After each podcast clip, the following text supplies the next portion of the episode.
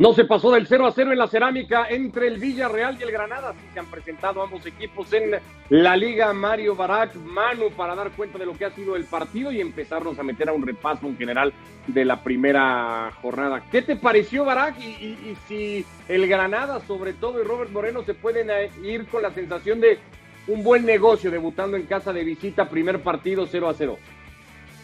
Sin duda, saludos otra vez a, Mario, a Manu, Ricardo sin duda se puede dar por buen servido. Eh, no lo habría firmado solamente más contento Moreno. Fue un partido en el que el Granada no tuvo absolutamente nada que ofrecer.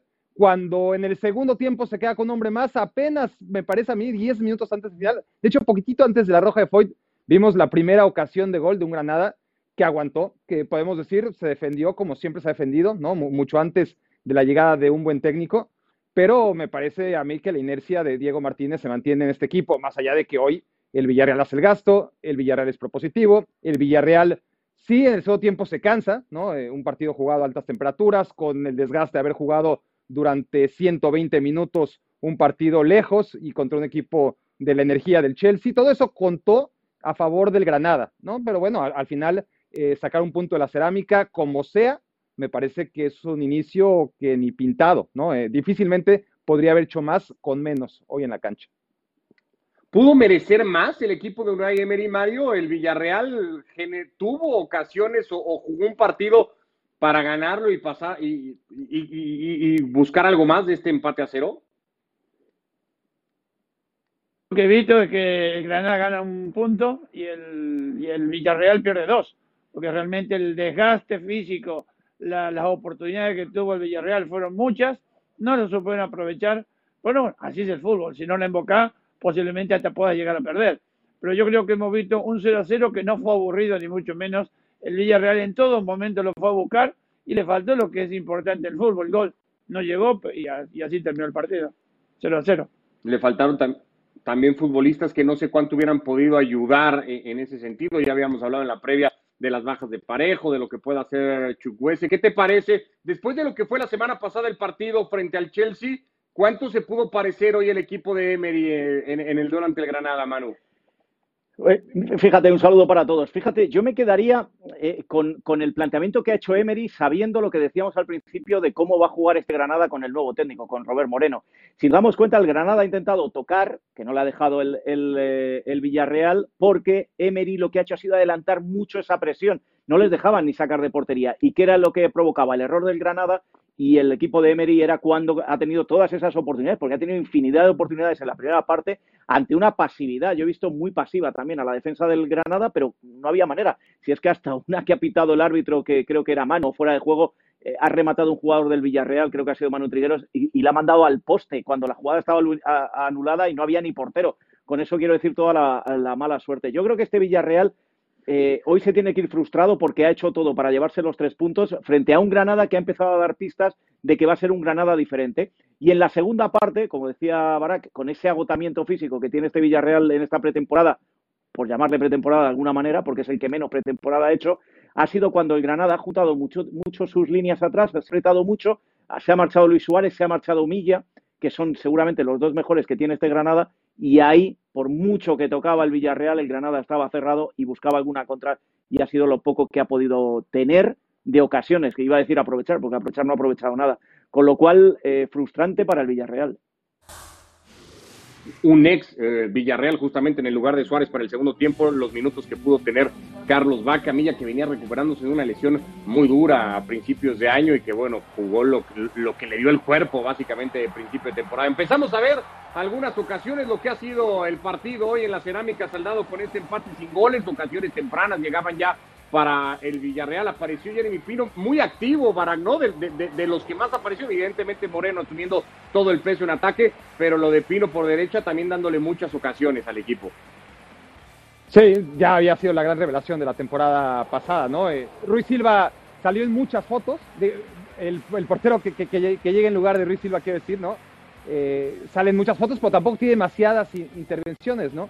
Eh, ante un Villarreal que no tuvo no solamente la capacidad goleadora, sino de tener demasiados disparos entre los tres postes.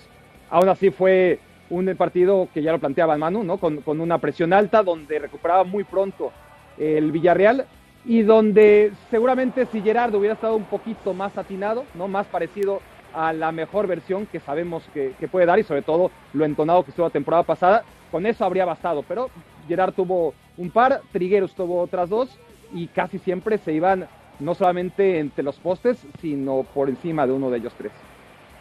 Pero es de destacar, además de Jeremy Pina, Ricardo, el, el, el, triplete atacante que tiene. Aunque hoy Jeremy Pina ha jugado un poquito más retrasado en la banda derecha, pero son tres hombres que, curiosamente, uno acaba de llegar y se entiende perfectamente con los otros dos, y especialmente con Gerard Moreno. Estoy hablando de Díaz. Eh, la sensación que dejó Díaz en la Supercopa y que ha dejado hoy, sobre todo en la primera parte, es algo para tener en cuenta que este Villarreal va a ir a más. En cuanto esto se estabilice, ya se sepa qué jugadores se quedan, qué, cuál es la plantilla y la pretemporada famosa se pueda materializar, creo que el triplete de ataque del Villarreal eh, nos va a dar noches para hablar de ellos bastantes esta temporada. ¿eh?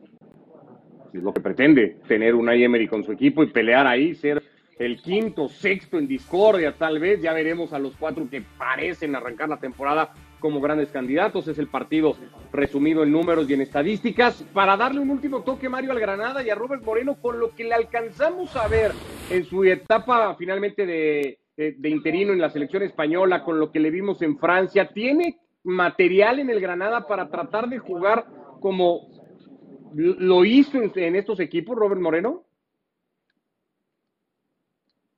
Y encontrarte un equipo a tu medida del calibre de Granada me parece que va a ser complicado. No, no, no, creo que tenga los jugadores que él quisiera tener.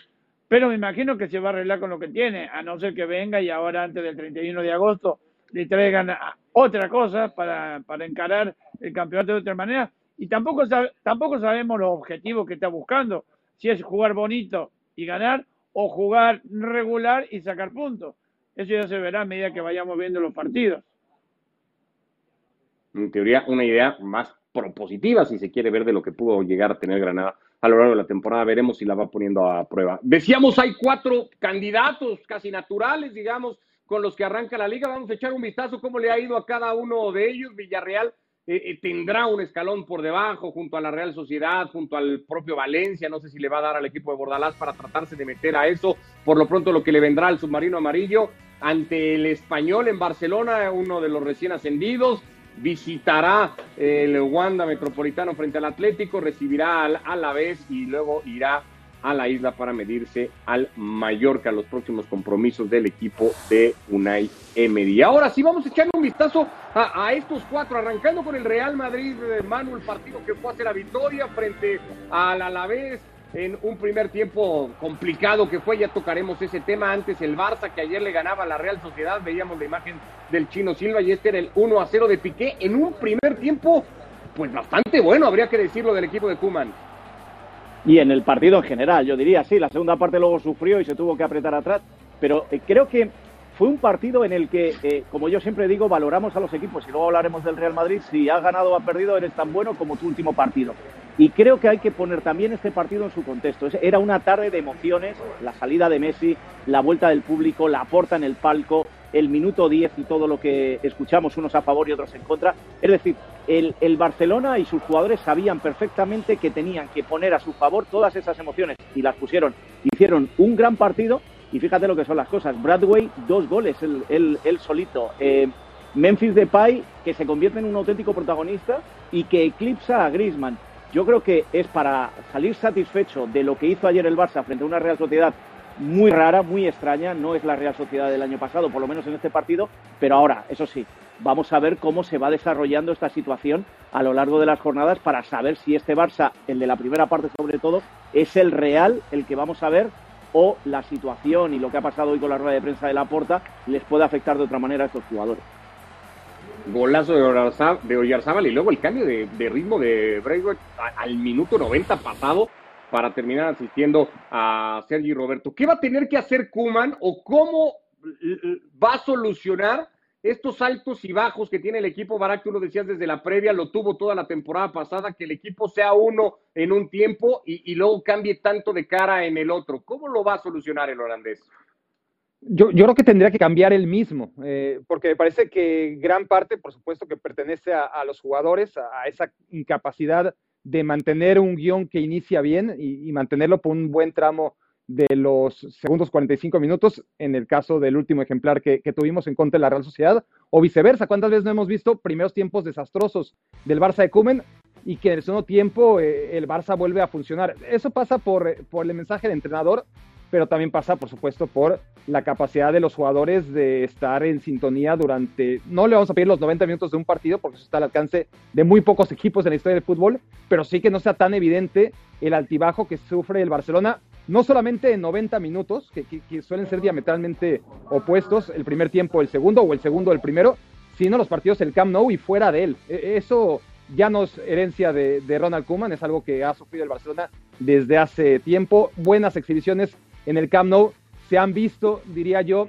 que hasta con, no sé, eh, lo vimos con Tata Martino, lo vimos en los peores momentos de, de Luis Enrique, lo, lo, vimos, no sé, eh, el Barça en el Camp Nou no ha tenido problemas severos, ha tenido problemas fuera de casa y eso no creo que se cambie en cuestión de un par de días.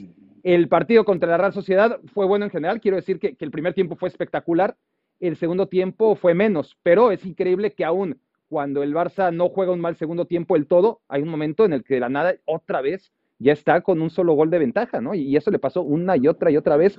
Y eso es calidad, eso es calidad. O sea, más allá del mensaje del, entrenador que tiene que ver, la calidad defensiva que te ofrecen los jugadores del Barcelona es la mínima.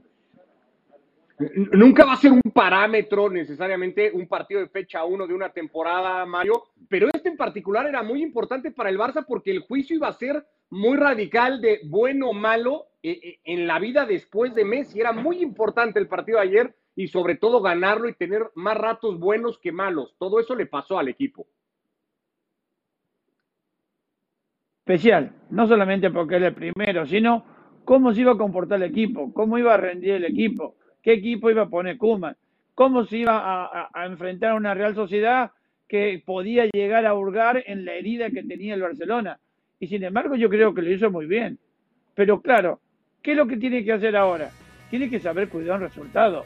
No en casa te pueden llegar a asustar los contrarios, llegando 3 a 0 de un partido que había, hasta ese momento había sido bastante fácil.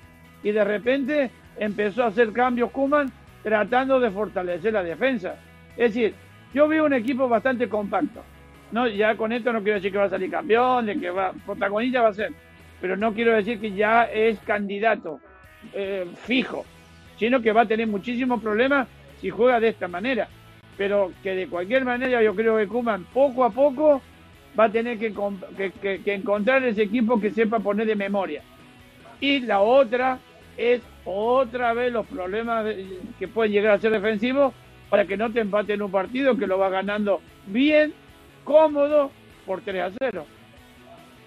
Hubo un ratito que el miedo entró en el cuerpo de Kuman seguramente y de más de uno aficionado al Barcelona cuando Yarzábal marcaba el golazo ese y había todavía partido por jugarse con el 3 a 2. Miedo en el cuerpo que no tuvo el Real Madrid. Vamos ahora sí a Vitoria para ver lo que había pasado el sábado con el equipo de Ancelotti. Fue muy espeso a la primera parte, sinceramente. No pateó a portería el Real Madrid. Le costó eh, construir en ataque, Manu, pero el segundo tiempo marca muy temprano con el, el primero de Benzema y a partir de ahí sí es un partido muy de cara para debutar en Liga y con muchas claves y muchas diferencias con respecto a lo que veíamos en los años anteriores, se ganase o no se ganase aquellas tres Champions seguidas, con unas ideas más claras y dándole galones y dándole preferencia a jugadores veteranos. Se olvida Ancelotti de Vinicius y de Rodrigo y mete, pues, curiosamente no contábamos, contábamos con Bale, pero no contábamos con Hazard, los mete en cancha y los dos hacen un gran partido junto con Benzema, que es el que, como estamos viendo, marcó dos de los goles.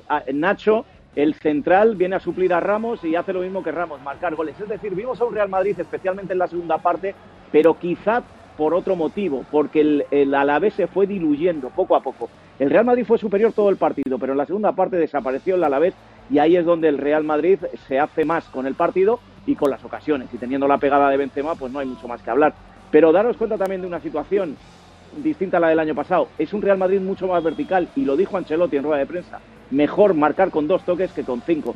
Y es lo que le está pidiendo a sus jugadores y le dio, y le dio resultado. 65 minutos más o menos, Mario, de partido, lo que le duró el debut de liga, tanto a Hazard como a Bale, poquito más a uno que a otro, pero eso más o menos fue el rendimiento, que en términos generales se puede calificar de bueno, muy bueno, aceptable. ¿Qué término, qué calificación le pones? Bueno, yo creo que lo, bueno de todo esto es que no han salido lesionados. Eso antes que todo. Y Angelotti de cualquier manera encuentra otra vez en, estos dos repescados así, uno porque vuelve y el otro porque prácticamente tuvo un año de vacaciones y que son dos jugadores que son muy importantes para, para el equipo del Madrid. Yo creo que se ha encontrado con esa suerte Angelotti de que él sí, él sí puede llevar adelante una, una proeza que no lo han podido hacer los demás. Metelo a Bale y a Hazard y que los dos salgan aplaudidos de alguna manera, porque realmente eh, siempre salían por lesiones. De cualquier manera, yo creo que este Madrid va a dar mucho que hablar. Eh, lo tiene a Benzema pletórico como terminó la temporada pasada y eso hace de que no, como dije del Barcelona, no lo voy a poner como campeón ya, pero que el comienzo fuera de casa siempre es lindo con un triunfo así. Más, más pegada que juego, Barak, o, resultado acompañado de, un trámite de partido que, premió al Madrid? Premió mucho al Real Madrid el, segundo tiempo, las circunstancias de encontrar ese gol tan pronto. También una a la vez que seguramente eh, físicamente ya no le dio para sostener el ritmo del primer tiempo. Yo no coincido en que el Real Madrid fue superior en el primer tiempo, para mí fue superado y, bastante superado en la primera mitad. Es verdad que tampoco podemos contar dos, tres o cuatro ocasiones claras que haya desperdiciado el Alavés, pero, pero vaya que el Real Madrid estuvo incómodo, vaya que no podía salir, vaya que recordó tantas y tantas tardes espesas del equipo de Sidán cuando lo presionan arriba y es algo que, vamos a ver cuánto tiempo va a arrastrar este Real Madrid, porque, porque hasta jugadores habituados a, jugar bien como David Álava, la verdad es que tiene una presentación bastante floja, ¿no? malos controles, malas decisiones, eh, todo eso en el primer tiempo. El primer tiempo fue una lágrima por parte del Real Madrid. En el segundo tiempo se acomodan las cosas, eh, tampoco estoy diciendo que, que fue solamente obra y gracia de la fortuna, pero a partir de ese primer gol que cae casi de rebote también, el Real Madrid gana confianza, el Alavés también está cansado, asumo yo, y a partir de un segundo tiempo muy destacado, ahora sí, en la circulación de balón, el Real Madrid acaba, como tantas veces con Zidane, ganando por un margen que quien no haya visto el partido pensará que fue un juegazo del Madrid. En ese primer gol, por cierto, Hazard trata de controlar y, se le escapa y le cae a Benzema, ¿no? No es le, sale, sí, sí, le sale una como algunos vendían de Hazard de taco, ¿no? Pero de todas maneras, vamos a poner las cosas en su situación. Y lo decía Marito, no le da por campeón. Nadie está diciendo que el Real Madrid hiciera el partido del siglo. En la primera parte el Alavés es eh, el Real Madrid tenía rival, en la segunda parte no tenía rival, obviamente, pero las sensaciones que deja el equipo en la primera parte con respecto de donde veníamos es de un equipo más empeñado, más sólido, con más ganas. No daban esa, no dejaba esas dudas del año pasado, que, tampoco le podemos pedir en la primera jornada de este Real Madrid que lo borde como en las, eh, en las mejores noches del Bernabéu, pero sí vimos un mejor Real Madrid de lo esperado. Y sobre todo con lo que decíamos, con los dos de arriba, que no contábamos con ellos, y con Álava por la izquierda, que estoy de acuerdo, no hizo el mejor partido de su vida. Pero cuidado, los errores que tuvo Ancelotti, sobre todo la segunda temporada, y lo que más le recriminábamos a Ancelotti en su segunda temporada en el Real Madrid, donde no ganó nada, y eso le costó la salida cuando dijo Florentino Pérez que no sabía por qué le había echado, era que le cuesta retroceder al equipo, pero no al equipo eh, total, sino que le cuesta retroceder a Hazard y a Bale, y el Alavés pudo en la primera parte crearle muchos problemas por ahí, porque dejaba a Álava y a, y a Lucas Vázquez absolutamente vendidos la situación si esto se repite, este Real Madrid va a tener muchos problemas como los tuvo en la segunda temporada de Ancelotti. Sí, e, e, eso quedó claro en ese primer tiempo en donde sí pasó un, par de sustos. De hecho, las dos jugadas de mayor peligro, sin que sean demasiado, son en el área de Tubí Courtois en esa primera parte, eso sí es un hecho. Y, date, cuenta, por cierto. Sale con suerte. Eh, por cierto, Courtois que ha renovado hoy hasta el 2025 y cumplía su partido 100 en ese partido. Pero daros cuenta, en cuanto entró eh, Vinicius, Vinicius sacaba balones de, su área y ahí no hemos visto muchas veces a Hazard y muchas menos a Bale. Eso es lo que eh, debería corregir, sobre todo si va a seguir confiando en ellos dos y como dice Marito, no se lesionaron. Esa es buena noticia. Porque también eh, no podemos eh, decir que este vaya a ser el once titular del Real Madrid toda la temporada, teniendo en cuenta el historial de los dos de arriba, de los dos fichajes más caros de la historia. Sí. Me acuerdo haberle visto un partido a Bale en esas funciones en el clásico en Barcelona con Cristiano por el otro costado, retrocediendo un montón y ayudando mucho a, aquella vez al Real Madrid, pero bueno, sí, son los menos los que tiene el Gales en ese sentido. Veremos para qué le alcanza. Por lo pronto, en Vigo, el Atlético de Madrid se presentó el campeón, lo hizo en un partido que era difícil ante el conjunto de Coudet y lo hizo también para sacar el resultado. Mario Doblete de Correa, victoria 2 a 1 en un partido que terminó además calentito con sus cosas, ya las disculpas públicas incluso de Yago Aspas. Eh, ¿Cómo viste al campeón? Gran jugada de Lemar, por cierto, pase de Hermoso para después asistir a Correa y zapatazo muy bueno para el 1 a 0 me sorprendió la gran jugada de la mar para darse la correa y este le pega, pero fenomenal para clavarla allá arriba. No, no, no me sorprende el juego del Atlético de Madrid porque lo conocemos. Ahora, el Celta sí que le jugó un buen partido, hizo todo lo posible. Acá hay una jugada muy dudosa que para algunos es penal, para otros no es penal. Pero bueno, de cualquier manera yo creo que el Celta le puso el pecho a, a un Atlético de Madrid campeonísimo y que después no pudo sacar un resultado positivo, pero lo que dejó en la cancha los dos equipos es lo que siempre deja el Atlético de Madrid. Alma, corazón y vida y un Celta que no le alcanzó. Gran pelota para Correa que cruzaba así para el 2 a 1. Después de Aguaspa se pierde una increíble que tenía que haber sido la del empate, esta que vamos a ver acá. Se saca Oblak y con el arco abierto la tira por un costado. Tendría una el Atlético igualmente en los pies de Carrasco, una gran pelota de Luis Suárez que entró de cambio para el segundo tiempo. Esta es la jugada que hace que todo termine después entre empujones, eh, muchas cosas pasaban al final. Victoria del Atlético de Madrid, que una de las cosas que también confirma por lo menos el primer partido de temporada es que la, línea de cinco es esa, que Llorente jugará casi toda la temporada en esa posición, Barán, no sé si lo va a soltar algo más Simeone eh, y, que de ahí no se va a mover. Fue el esquema y la idea que lo sacó campeón de liga. Sí, luego entra Tripier y, Llorente ya juega en, medio campo. Lo va a utilizar seguramente donde más lo necesite, según las piezas que, tenga, como, como ha ocurrido siempre con Simeone y sobre todo con esa pieza ideal y ese comodín que es Llorente. Más me llama la atención, eh, y Llorente anduvo fenomenal, eh, continuando con la inercia de la temporada pasada el partido de Saúl por el otro extremo, ¿no? O, por la otra banda. La verdad es que Saúl, que era un, jugador perdido, eh, se daba ya eh, por hecho su fichaje por el Barcelona o su salida inminente del Atlético de Madrid y tal y como están las cosas, parece que llegará el 31 de agosto y, y Saúl puede ser un jugador muy recuperable, hace un buen partido en contra del Celta. Por lo demás, un encuentro en el que el Atlético de Madrid apuesta por un hombre que ha crecido como ningún otro, solamente en este equipo la temporada pasada y es Correa, ¿no? Correa con esos dos golazos. Cuando no esté Joao Félix, que, todavía se le sigue esperando, eh, vamos a ver si esta es la gran temporada de Joao Félix. Si Luis Suárez no puede aportar la cantidad de goles que anotó la temporada pasada, que es lo más probable, no podemos ponerle el listón tan alto a un jugador que está ya tan mermado físicamente como el uruguayo. Bueno, está seguramente en Correa la responsabilidad de tener muchas tardes como la de Balaídos, ¿no? Eh, porque si algo le podemos echar en cara a lo largo de su, ya podemos definir como brillante trayectoria del Atlético de Madrid, es la falta de gol, la falta de pegada.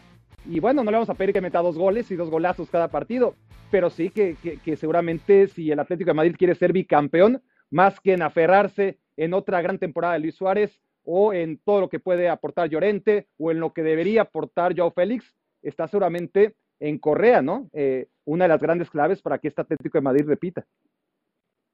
Presentación en Liga de, Rodrigo de Paul. Había especulaciones si iba a ser él o con Dogbia el que arrancara el partido en eh, Vigo. Lo terminó haciendo con Dogbia. Entró para el complemento el ex del Udinese. Manu, ¿qué te pareció en general de Paul y, con qué te quedas del partido? ¿Qué te gustó y qué no? Eh, eh, con lo de Paul, yo todavía no me quedo con mucho. El, tiempo que estuvo en cancha cumplió. Yo me hubiera gustado verlo desde el principio. Para mí fue sorpresa que jugara con Dogbia después de lo que había probado. Pero es que con Dogbia se reivindicó. En cuanto a lo de lo que decía Barak de Saúl, em, vamos a interpretar en, clave cholista. Eh, eh, Saúl le ha dicho mil veces al Cholo, no quiero jugar en la banda izquierda de lateral. Y ayer el Cholo a la primera de cambio le pone. A mí la sensación que me da es que es un aviso para Saúl porque el club sigue pensando que hay que vender a Saúl y el Cholo sigue pensando que hay que vender a Saúl. Ayer hizo un gran partido y Saúl es una forma de devolvérselo, pero a él no le gusta jugar nada ahí. Y luego, ¿con qué me quedo este Atlético de Madrid? Pues que fijaros, sin Luis Suárez titular, sin Rodrigo de Paul titular, eh, con eh, Tripié todavía en la banca sin haber hecho pretemporada y con eh, los jugadores que vimos arriba y con Joao Félix lesionado, es que este Atleti va a tener mucho donde elegir, excepto en el lateral derecho que, y, posiblemente también el izquierdo, si tiene a Tripié en la derecha, pero la izquierda no está claro quién puede ser y por eso está probando con Saúl. Pero me da la sensación de que este equipo está todavía más sólido que el año pasado y que a medida que vaya entrando en juego le va a dar muy buen resultado esa situación de tener muchas piezas en las que elegir y que todos están comprometidos con el Cholo. Y otra cosa más, eh, no sé qué intención tuvo el club, esto no salió del Cholo, que eh, nos ponían a, Carrasco arriba, eh, a Carrasco de lateral derecho y a Llorente arriba. Y en la previa lo comentábamos, es muy difícil ver a Carrasco de lateral derecho o de carrilero derecho. Y en cuanto arrancó el partido ya vimos dónde se colocó. Con lo cual, eh, este Atlético de Madrid, como decía Barak, es que viene con la inercia del año pasado, pero todavía mejor y capaz de superar y mejorar eh, las carencias que pueda tener su estrella del año pasado por la edad, por el cansancio, porque no le dé el físico, que es Luis Suárez, con lo que tiene en Correa, en cuanto vuelva Joao Félix, en Llorente, en Carrasco. Da muy, buen, muy buenas sensaciones, deja muy buenas sensaciones de este Atlético. Eh, bueno, así el Atlético de Madrid entonces ganando en Vigo 2 a 1 en eh, su visita. Nos quedamos con el otro, el que también estará ahí eh, tratando de seguirle el paso a estos tres, que ya lo hizo la temporada pasada prácticamente hasta el final, es el Sevilla de Julen Lopetegui. Le ha dado la bienvenida al Rayo a primera de nueva cuenta de regreso el equipo de Vallecas y zarandeada del Sevilla 3 a 0. Eh, apareció el refuerzo Eric Lamela, que no arrancó el partido, entró de cambio, terminó marcando dos de esos tres goles tampoco lo arrancó Papu Gómez. Eh, buena, buena manera de, arrancar temporada del Sevilla, Barak. Sí, lo, que decía Manu sobre el Atlético se lo podemos extender al Sevilla en lo que se refiere a la cantidad de opciones que, va teniendo, ¿no? Eh, en el mercado se ha reforzado. Por, por ahora, y hay que esperar el 31 de agosto, sigue Cundé, que es básico en defensa. Ya mencionabas el gol de Lamela Suso, es el titular en esa posición, lo fue durante la temporada pasada, ahora está la Mela, se dice que va a estar Tecatito, eh, Navas sigue en el equipo un año más, pero ya llegó Montiel a reforzar esa zona. Quizás el gol sea la duda, pero si Enesiri sigue conectado como en la parte final de la temporada, me parece a mí que, que con los goles que pueda ir aportando la Mela, si es que es recupera la mejor versión que hace mucho no le vemos al argentino, este Sevilla está para ganar y muchos puntos. Fijaros, eh, la Mela llega porque se va Brian Hill al Tottenham. La Mela marca dos goles y Brian Hill no juega en el Tottenham. Vaya negocio el que puede haber hecho el, Tottenham con la Mela. Eh. Sí, sí, de acuerdo. Eh, decíamos ya entrenó Agustinson que viene a reforzar esa lateral izquierda en donde aparentemente el equipo solo contaba con Acuña. Eh, a la espera de lo que pueda pasar con Corona. Este es el resto de la jornada. Falta que se juegue hoy mismo ese Elche contra el Athletic Club en un ratito más. sí, muchas opciones de, de, un Sevilla, Mario, que va o, que pinta para volver a pelear una liga además, pues lo que venimos diciendo, ¿no? más pareja que nunca. Sí, lo que pasa es que, que, el Sevilla es un equipo que no hace ruido, pero poco a poco se está metiendo entre los grandes. Sabemos que Monchi trabaja muy bien. No sé qué, no sé qué sorpresa nos puede deparar de acá al 31 de agosto, pero que seguramente habrá alguna sorpresa. Y, y, y del Sevilla, ¿qué se puede decir? Es un equipo que siempre le ha gustado jugar bien. Él nunca a lo mejor ha tenido la suerte que está consiguiendo ahora y eso lo hace merecedor de estar en los puestos, bueno, entrar por lo menos en, la Champions, que es un equipo de Champions y lo ha demostrado muchas veces. Pues el reto que tiene el equipo de Lopetegui. Así ha arrancado la jornada 1 de la liga a través de ESPN Plus, de ESPN Deportes. Nos reencontramos el próximo jueves en este espacio ya para empezarnos a meter a la fecha 2 de la Liga Española de Fútbol. Ya nos vamos, Mario. Gracias, abrazo, Barak. Manu, que les vaya muy bien. Lo dicho, hasta el próximo jueves por ESPN Plus. Fuera de juego con toda la Liga Española de Fútbol.